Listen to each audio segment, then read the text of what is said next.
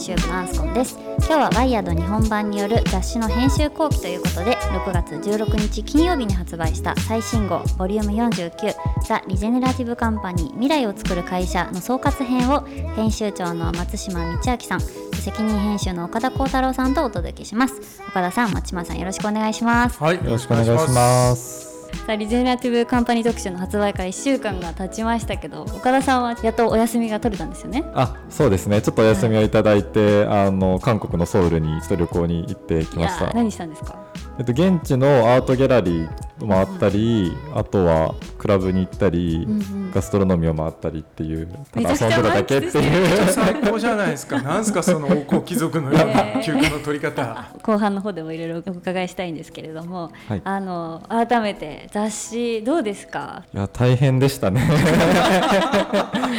やっ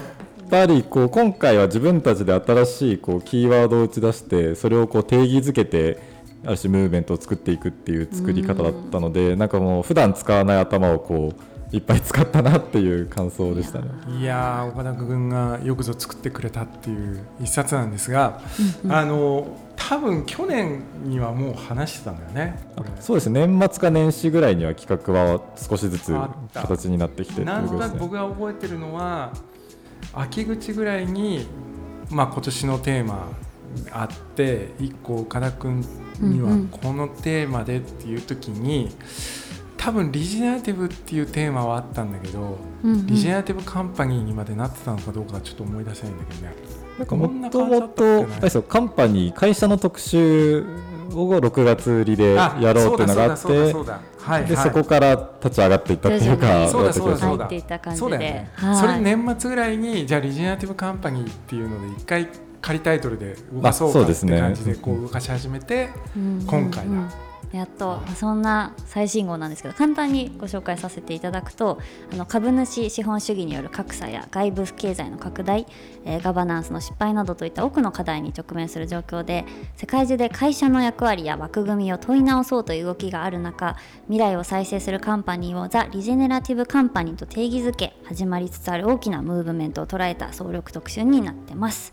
あれですよね、ワイヤードでは21年にあのフードリジェネラティブ号っていうのを出していて、まあ、今回はそのリジェネラティブっていうキーワードをうん。カンパニーに当てはめたっていう感じなんですか？ね。そうですよね、うんうんあのフード号の時も、うん。まあだからリジェネラティブって普通普通っていうか一般的に使われるのはそのリジェネラティブアグリカルチャーっていうのが最もこうよく使われる言葉で再生農業みたいな言い方をされるんですけど、そのフード特集の時もあえてその生産の現場であるその農業じゃなくて例えばその消費をするとか、まあ、だあと作るね。なんかシェフの人がそのこう先週岡田君が合流してきたソウルででこう作いやいやいやいや。一流のシェフの人とかのその作るとうん。それを消費するところでもリジェネラティブってどういうふうに介入できるのかみたいなのが多分このフード特集のちょっと一つポイントだったと思うんですけどでもまさにさっき岡田君言ったように今度は会社でそういうものっていうのはどういうふうに会社っていうところからなんでリジェネラティブカンパニーになったんだっけ？なんかこう未来の会社像を探っていこうっていうところと、うんうん。あと、まあ、その時のやっぱりキーワードとして、まあ、そのフード号でも扱っているっていうところと、うん。まあ、フード号でも船橋さんあの今回出てくる指名長の船橋さん出てきていただいたりとか、なんかその時にもうなんかおぼろげながら、うんなんでしょうねその未来のこうサステナブルじゃなくってこういう方向性のキーワードだし、その実践ってその船橋さんがやっていたりとか、うんまあ、ルーラーさんとか出てきていたりとかでなんとなくおぼろげながら多分そういうイメージがうん膨らんでたところがなんか会社につながっていったっていうところはあるかもしれないですね。うんいやまさに。でもだからそういう意味ではフード号もあるし、うん。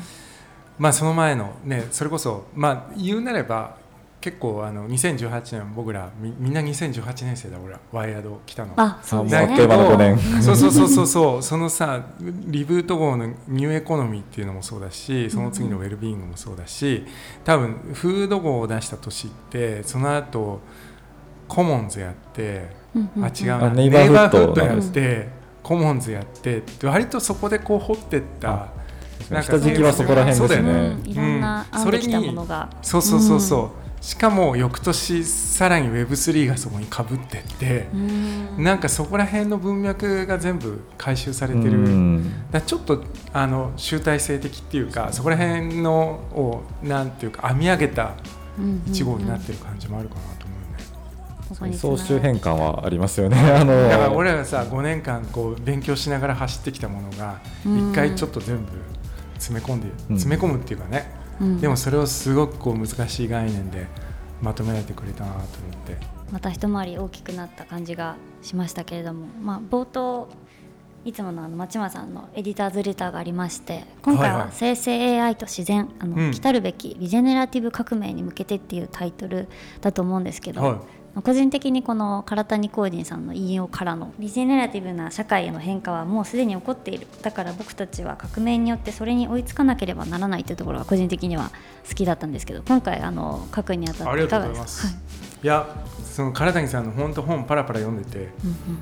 もうそこにおたまたま全然本質あんまりなんていうの本の中ではこう本質じゃないかもしれないんだけど、その言葉がいいなと思って絶対使いたかったんだけどまああのなんていうのリジェネラティブカンパニーって言っときながら、うんうん。それが突然出てきたものじゃなくて、うん。まあ、さっき言ったように本当僕らが持ってた文脈みたいなものの先にあるし、まあ、なんであれば今みんな生成 AI をおーって言ってんだけどそこともちゃんと文脈をクロスさせるっていうのをうん。逆にちょっと書いてみたくて。うんうんうん。だからちょっとエディターズレターはねリジェネラティブってものについては書いてるけど、リジェネラティブカンパニーについてはもう特集の方に全て任していてあーリジェネラティブとはい。ジェネラティブっていうものについてこうちょっと書いてみたんだよね。ねえ。まああのなんていうの岡田君渾身の特集のためのちょっと梅雨払いっていう。いやいやいやいやいや。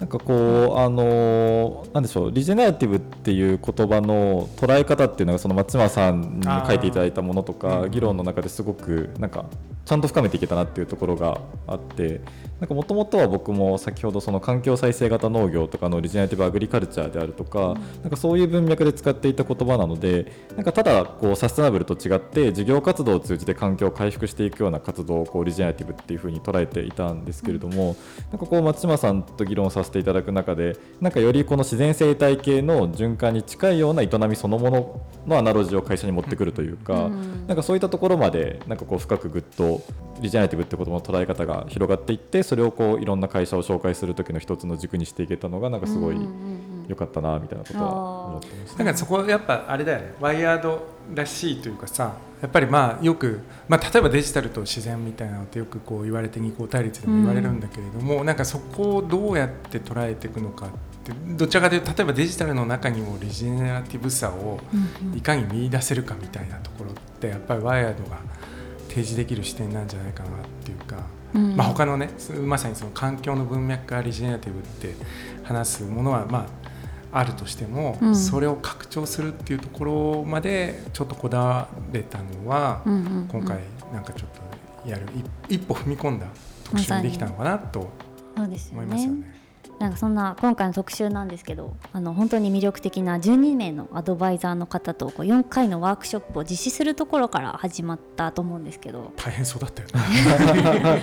そうですね、この作り方ってあのネイバーフットの GO の時も似たような作り方を実はしてまして、ネイバーフットの時も3つのカテゴリーがあって3つのカテゴリーそれぞれにアドバイザーの方がいらっしゃって、でアドバイザーの方と一緒にこうなぜ今このネイバーフットを考えることが重要なんだっけってことをワークショップをやってあの紙面がまとまっていったっていうところがあって今回もちょっとそれを踏襲していてもともとは4つのカテゴリーが実はありまして、4そうでしたねつのそうカテゴリーごとにアドバイザーの皆さん、えっと3名ずつかで全部で12名の方と1回3時間ぐらいですかね。あのね未来の会社の役割って何なのかとか、うんあの会社のこれからどうなっていくんだろうっていうことを皆さんといろいろと議論させていただいたりとか、まあ、企業を挙げてもらってでそこからちょっとずつこう種が育っていったというか、うんいったようなところでしたね。すごい。もうあのね3年間蓄積してきたうん。サイファイプロタイピング研究所でのワークショップの手法がはい。めちゃくちゃ生かされて岡田 君がもう完全に場を3時間回してねワークショップでなんかもうみんなのアイデア出しまくってやってましたね。でもまあ貴重だったよねいろんそうな視ですね。点でうん。こうもらえたしやっぱり集まっていただいたアドバイザーの方々のそのバラエティーねどんな分野の方々というか？そうですね、なんか先ほどのこう話にあったようにいわゆるそのなんでしょう環境に近いような文脈っていう風なところでご参加いただいた方もいらっしゃれば、まあ、SF 作家の方とか、あのこうマルチスピーシーズに関してこうあのエコゾフィーっていうところを発信されているこうキュレーターの方であるとか、まあ、そういったところからこう Web3 っていうところとか、まあ、起業家の方とか本当に多様な12名の方に今回ご参加いただけて。なんかすごいこう、まあ、実践の方とこうあるしアカデミックな方のもすごくこう幅広く入っていただけたので、なんかそういうすごい深い視座っていうところから実務だとこうですよっていうところの視点までかなりいろんなアドバイスはいただけたのかなっていうのは思いますよね。ね皆さんのそれぞれのご意見もコラムとしてまとめていただいてるとそうですねもう全然入りきらないぐらい皆さんいろんなこと語っていただけたんですけどあの3時間がこの分量この300字とかなのかみたいなところは、まあ、エッセンスはエッセンスはそこに入ってるので、ありがとうございました、ね、松村さん岡田さんあのワークショップの中で特に印象に残っていた発言だったり何かあります？ちょっと宮口さんあのイーサリアムファウンデーションの宮口彩さんだけ個別のインタビューっていう形で時間が合わずにやらせていただいたんですけれども、ね、なんか宮口さんの話が僕の中ではすごくあのなんか残っているところがありましてやっぱりこう Web3 とかの世界ってどうしてもこう規制と向き合うことがすごく重要っていうところがある中である種その規制に対して反発するっていう動きもあると思うんですけどでもイーサリアムファウンデーションの皆さんっていうのはどっちかっていうとなんかこう、まあ、宮口さんもおっしゃってたのはやっぱ変化っていうのはゆっくりしか起こらないっていうことを、まあ、強調されておっしゃっていて結構なんかそれはすごく僕の中では残っていてディスラプティブにいきなり何かを変えるんじゃなくてゆっくりゆっくりやっぱ目指すところのビジョンっていうところはすごいラディカルなんだけどそこに向かっていくっていうことが重要なんだって話はなんかすごい一番なんか胸に残ってるっていうか普段なんかつい反芻してしまう言葉として。いやなんかもう宮口さんに続婚って感じだもんね。いや本当に。松島さんはいかがですか？そうですね。僕はいや面白かったのは、まあそれこそあの永田さんなんかが、うんうん、株式会社って要するに他人の金使って失敗できるってことなんですよみたいなことを言っていてあの一つそのそこに論点が2つあって多分この後話すかもしれないんだけどその株式会社っていうのをどう位置づけるのかっていうのは結構今回のカンパニー論の中では一つ大きかったっていうのがあってあとあんまり最後あの形として残んなかったけど結構当初はあの失敗の民主化みたいな岡田君すごいこだわってたんだよね一つね。あそうですね、ね、テーマとして、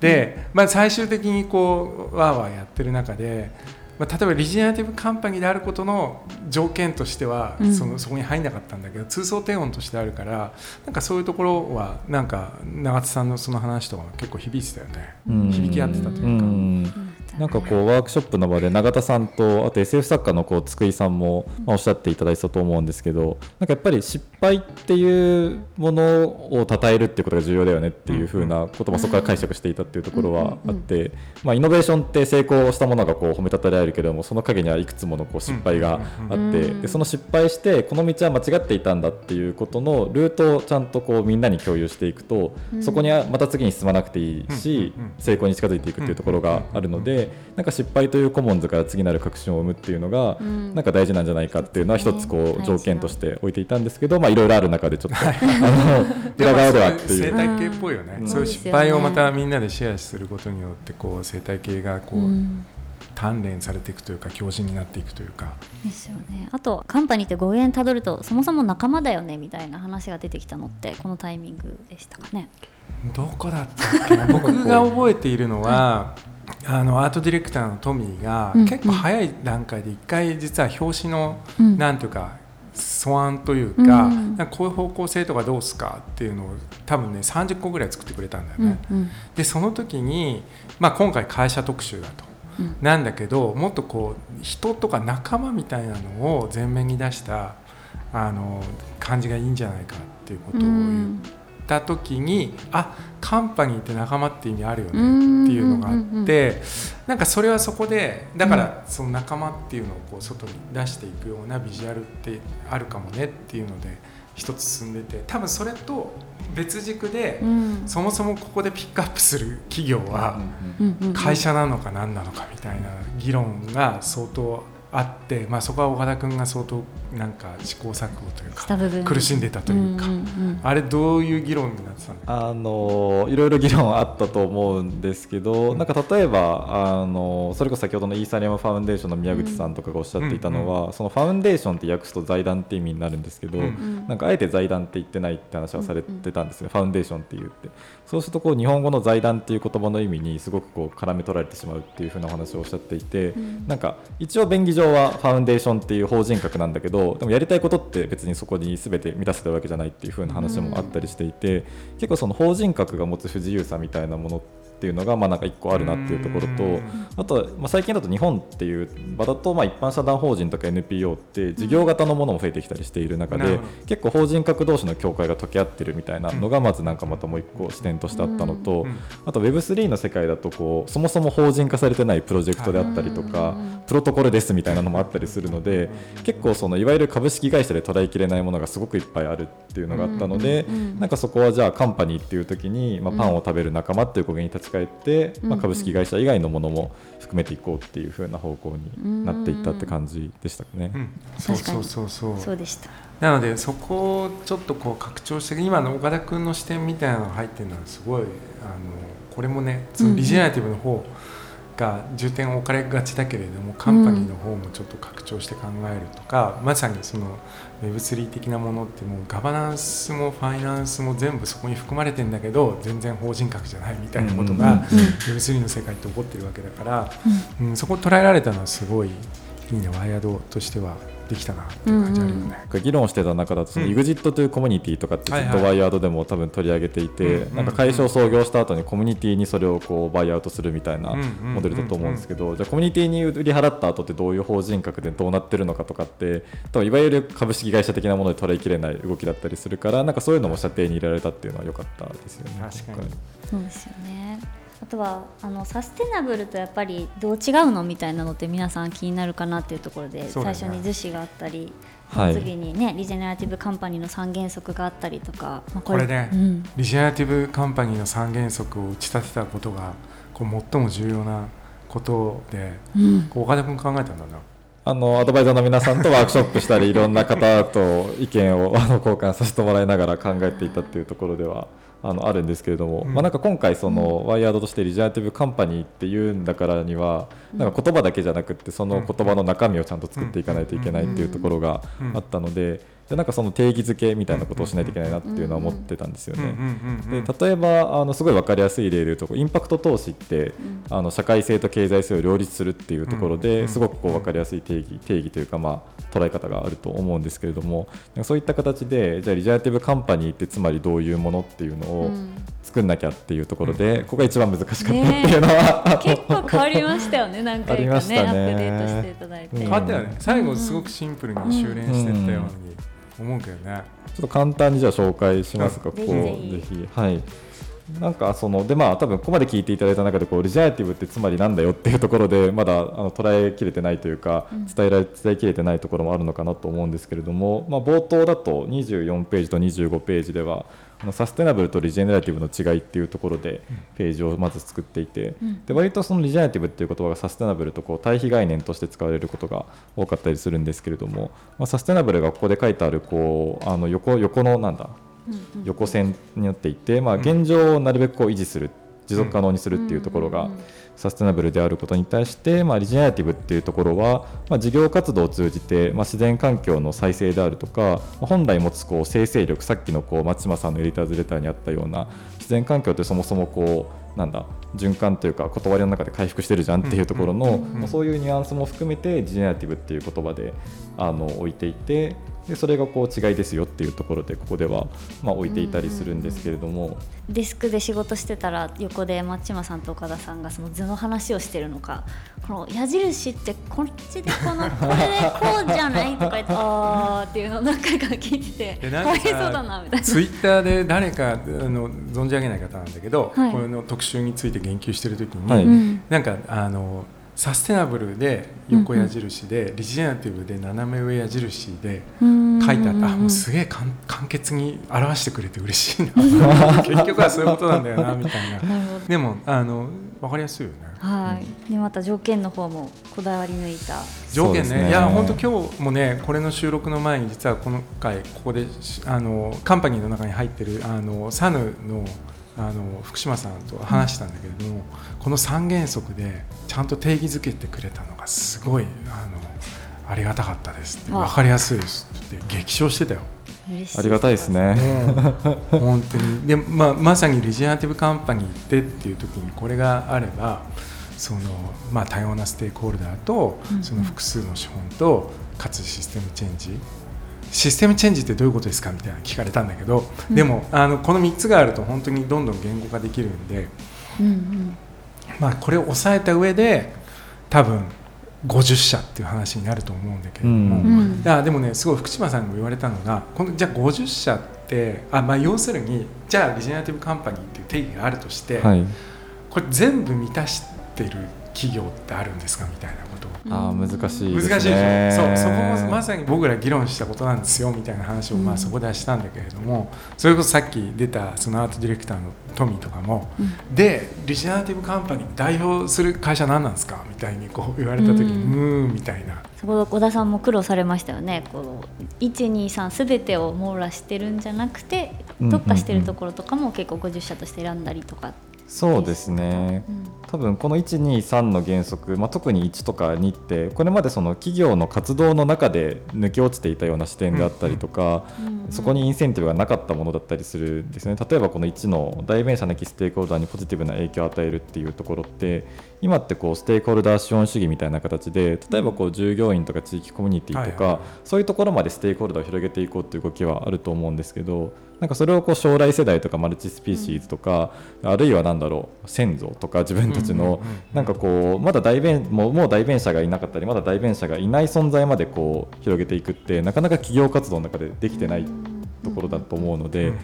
だから、まあ、1を満たすだけでも結構なんだろう難しいというか 大変だったりもするしだからこそなんか今までの企業活動の中でうん。これ足りてないよねとか、うん。本来こういうことの価値を測定した方がいいよねっていうことを、まあ、なんか提言する意味でこの3つの原則はあって。でもちろん3つを今すべて完璧に満たしているものはないのかもしれないけれどもこの方向に向かっていこうよっていう一つのこう道筋を示すっていう意味でなんかこう、この原則はありますっていう位置づけだといいのかなって思ってます。そうなんですよね。そうなんです、そうなんです。だからあの100点を取ってるからそれが今回ここに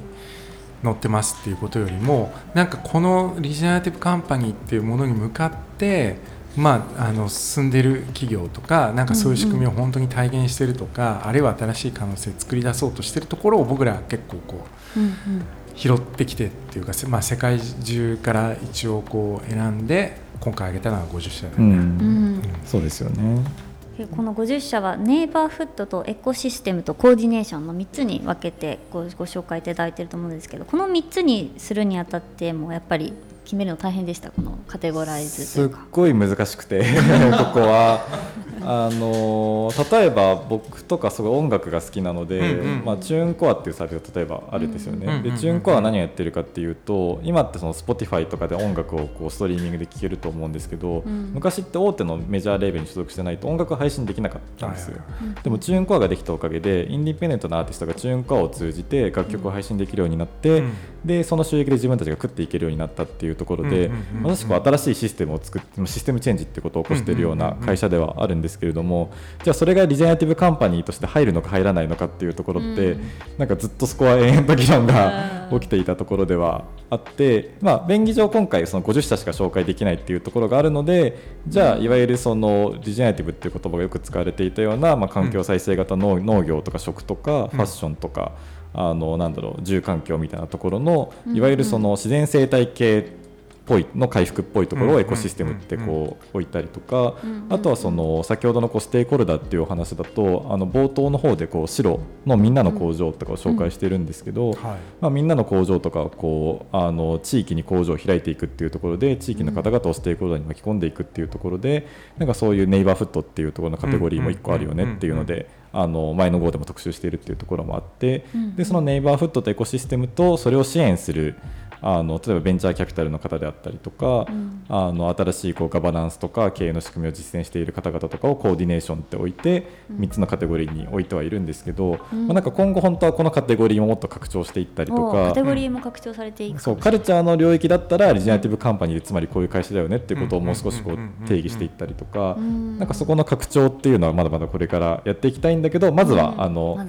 こう ここからっていうところで3つのカテゴリーに今置いてますっていうところですね。岡田君はあのクリエイターエコノミー割とこうライフワークとしてうん追いかけてるから、今回まあ入れられたらねもっとよかったんだけどだからそういう意味ではちょっとその文化資本的なものとか、うんうん。そのあそうですね。資本的なところがうん少し抜けてて、でも今の話を聞いていてすごいまあチューンコアがどうだかわかんないんだけれども、まあ、い今一番こう前景化してるのは例えばその経済資本を追い求めてるんだけど自然資本を既存してるみたいなのがまあ何十年も問題になってきてい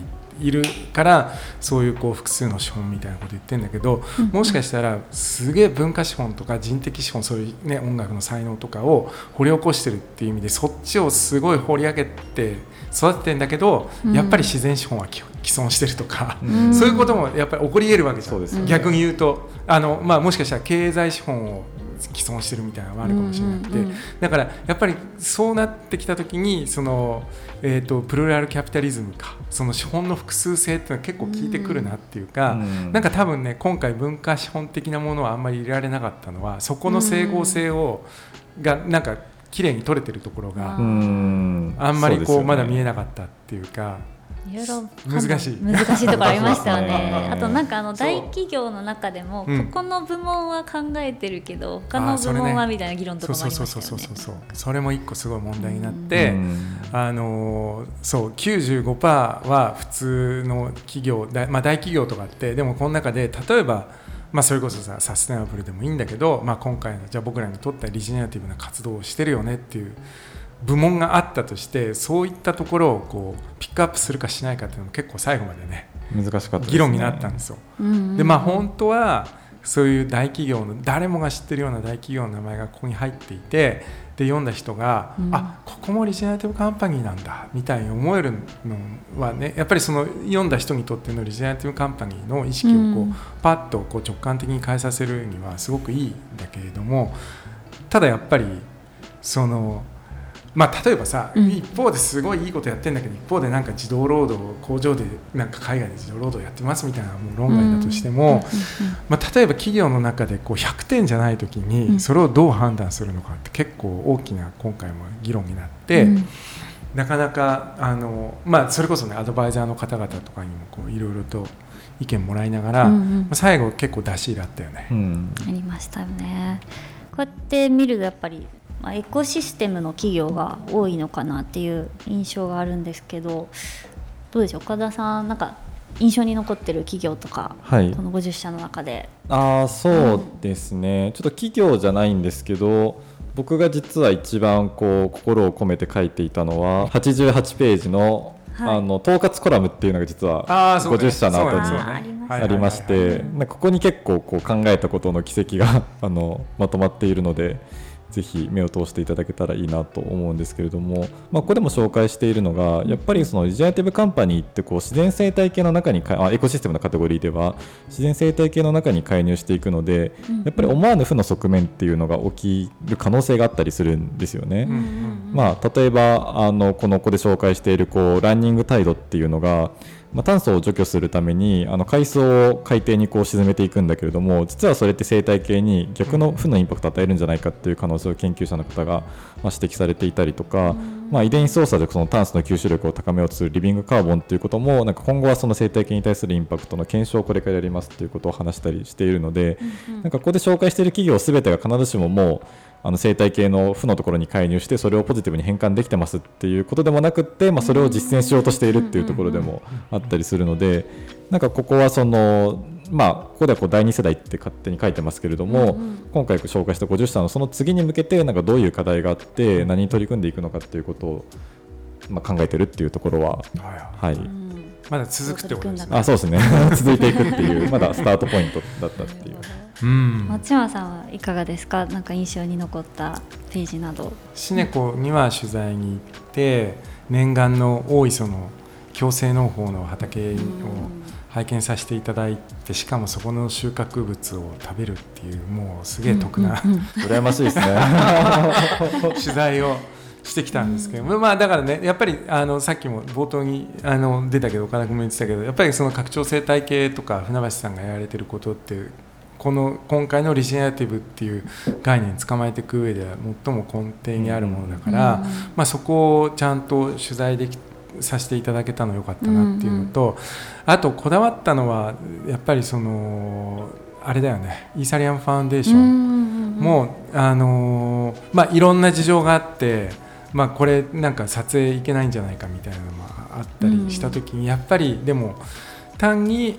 エコシステムの再生だけじゃなくて、うんもっとその、まあ、ここは、えー、とコーディネーションっていうタイトルで、うん。まあ、お金と働く働くの仕組みを76こ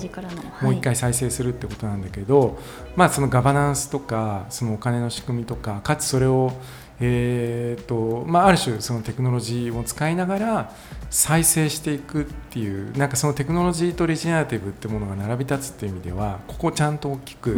扱えたっていうのがすごく、ね。あの今回の特集では肝だったかなというふうに僕は思っていてはい。すごい良かったなとですよね。思って読ますね。み応えのある。はい、あとはぜあのアドバイザーの鎌田有沙さんにすげえあのファッション分野の企業についてはもうめちゃくちゃあのストーカーのようにメッセンジャーでいろいろと聞いてたんですけれども最後紹介していただいたベジャの、59ページ、はい、スニーカー早速買いましたっていう。買ったんですか？これも欲しい。今日も履いてらっしゃいますね。はいありがとうございました。はい、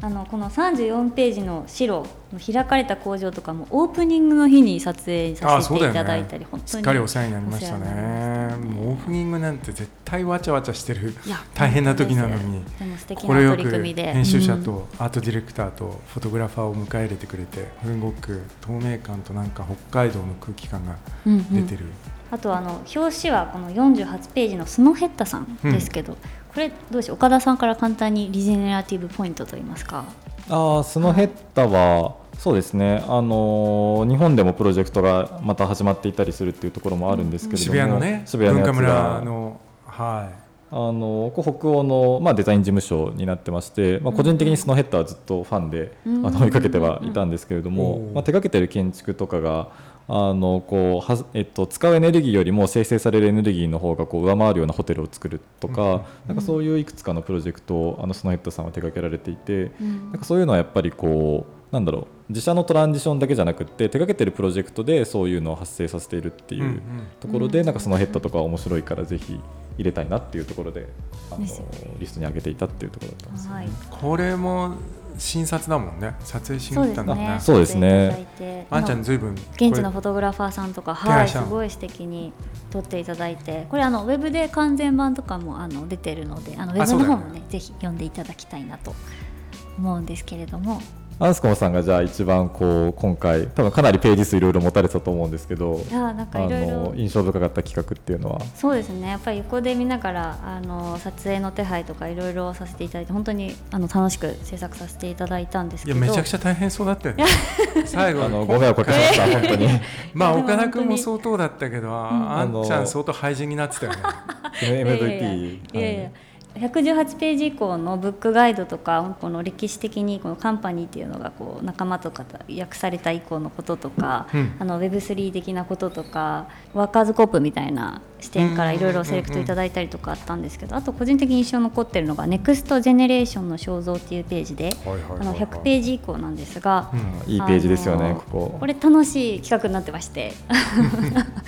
えっとどんな8企画なんですか？社。リジェネラティブカンパニーで働く8社の若者たちに今何を持ってるかとか、うん。まあ、今後の未来像について7つの質問をさせてもらってるんですけどやっぱりこう働き方に関する柔軟性とか求められてるんだなっていうのとあとは自分のしたいことプラスなんか社会にこの負のインパクトを起こさないようにとかより良いインパクトをもたらすこととかにやっぱり興味があるんだなっていうのをこう感じられる企画だったりなんか AI についても、うん。ある人はこうどんどん活用して重要なことに集中できると思うとか言ってたり別の人はこう、まあ、なんか考えることは AI に任せて作業に没頭することになるんじゃないかとか、ね。なんかいろんな意見があって面白いなっていうのがあって、あ、でもこれを見て本当にこういう企業で働きたいなって思う若い人たちがいっぱい出てくると本当に嬉しいなっていう感じのこれは企画でした。いいですよね。なんかこのページがあることでなんか結構どうしてもこう定義していくとかの原則を作っていくとかってちょっとこう硬いあの 形になってしまうのでこういうなんかあの現場で働く人のこうあのリアルな声っていうのが見えてくると、なんかすごい全体としてあの、ん。こう読み進みやすいような内容になっていてすごいなんかいいなって思ってました。ほとんどがまだ20代の人なんですよね。そうですね。20代のほとんどの方々で。そういう人がさ10年後とかにまたこういう分野で活躍したら最高だなと思って。そうですよね、うん。ちょっと引き続きウォッチしていきたいなっていうところでもあるんですけどあの松島さんはうん。マルクスガブリエル126を。ページ。はい。マルクス・ガブリエルへのこれはね単ちょっと独インタビュー。本当に全然別軸で最後うんぶち込んだものなんですけれども、まあもうたまたまね彼があの来日しているっていう機会があって、うんで今その倫理資本主義っていうのを唱えてるんですよ、まあ、提哲学者としてね。る。はい、はい、だからそれどういうことかっていうとあの資本主義自体は擁護しつつそれをもっとこう倫理的なものに変えることができるはずだっていうのがまあ彼の主張なんだけれども、まあ、まあ率直にその資本主義ってどういうふうに考えてるのかっていうのも聞きたいし、うん。まあ、彼にもう一回リジェネラティブっていう言葉を哲学者の視点からあのうんもう一回語ってもらう。どういうふうに考えてるのかっていうのを、まあ、言葉にしてもらうっていうのをちょっと入れるのは、今回ねそういう哲学的な視点っていうのは、あそこまでないから少し最後にそういうのをこうぶち込んでみたっていうのがあって。なんか資本主義を再興するのに哲学の領域から考えることの大切さみたいなそうそうそうそう。なちょっと、ね、僕らワイヤードとしても今回じゃあこうやってリジェネラティブカンパニーっていうのをやるときになぜ今もう一度その会社ってものを再定義したりとかその資本主義ってものを再定義していかなきゃいけないのかっていうことをちょっとまあ彼にも聞いてみたいっていうのもあったし、うん。まあ、あと一回そのエディターズレターから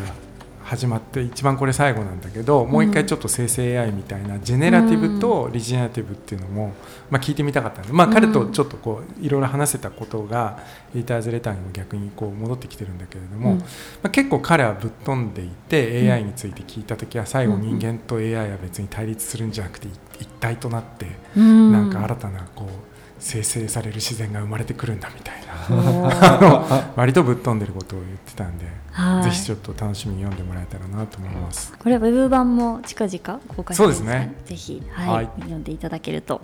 こういうさまざまな企画があるんですけれどもあの89ページを見るとこれアワード立ち上がるんですか？お立ち上がるんですか？お実はですね。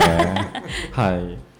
あの今回の号はこう雑誌をこう出してうん終わりではなくて、うん。出すことが結構スタート地点としていろいろと展開していきたいなっていうのは考えてましてでそのうちの一つとしてはこうアワードっていうところで今回ご紹介しきれなかった企業さんっていうところを例えばアドバイザーの方にこう推薦いただいたりとか公募制っていう形で皆さんから応募いただいて、うん。まあ、このリジェネラティブカンパニーっていうこうムーブメントを一緒に盛り上げていただけるような方々と、まあ、こう大きな運動体を作っていくというか、ようなアワードを、はい、開催予定ですので、マジですか？はい、いつですか？お今年うまくいけば今年にはねあのやりたいよね、はい、はいまさにムーブメントをぜひ作っていくきっかけに。じゃあこのアドバイー、ザーの方々もまたお力添えあまたね入っていただけたりりっていう可能性もあったりしていて。あとあれでしょ？この最後いろいろ定義してくれた。ね、ゼブラザンドカンパニーの方々ともなんかこの、えっと、雑誌のページでいうと108から載っているはい。はい。このフレームワークを使った、まあ、ワークショップであるとかうんうんうんうん。企業向けに何かこう、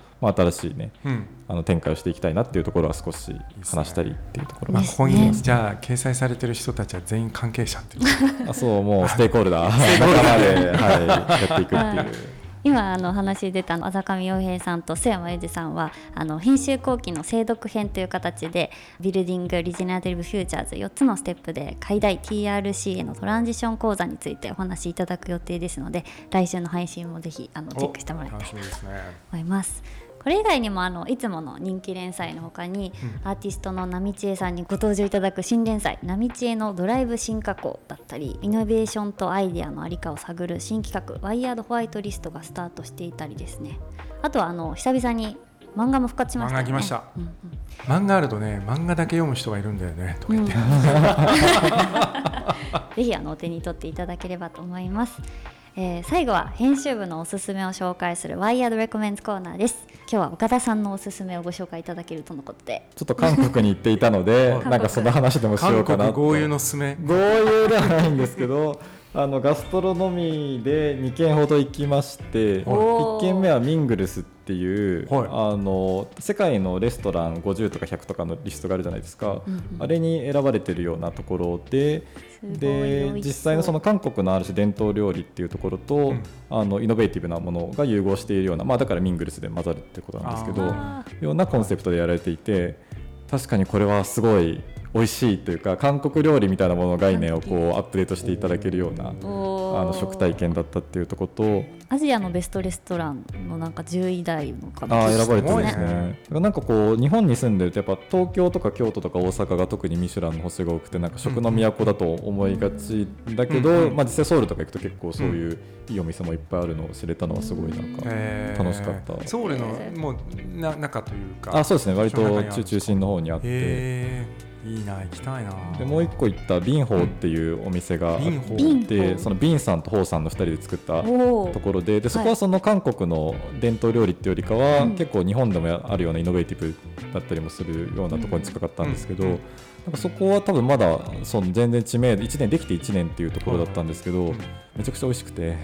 でしかもなんか行った日の翌日から、うん。明日から日本に行くんだよねって言われて、へなんか日本の美味しいお店回ってくるんだよね みたいな感じえでこう。ー。それも一緒に行けたらよかったな。いやそうですよね。えー。そっちはでフュージョン料理みたいなあ形なんですそうですねどっちかっていうと。うん。ビンホーとソウルで出てこないです。あれえっとね VINHO でここはちょっとまだあんまり多分日本日本からもお客さんそんな来てないっておっしゃってたんで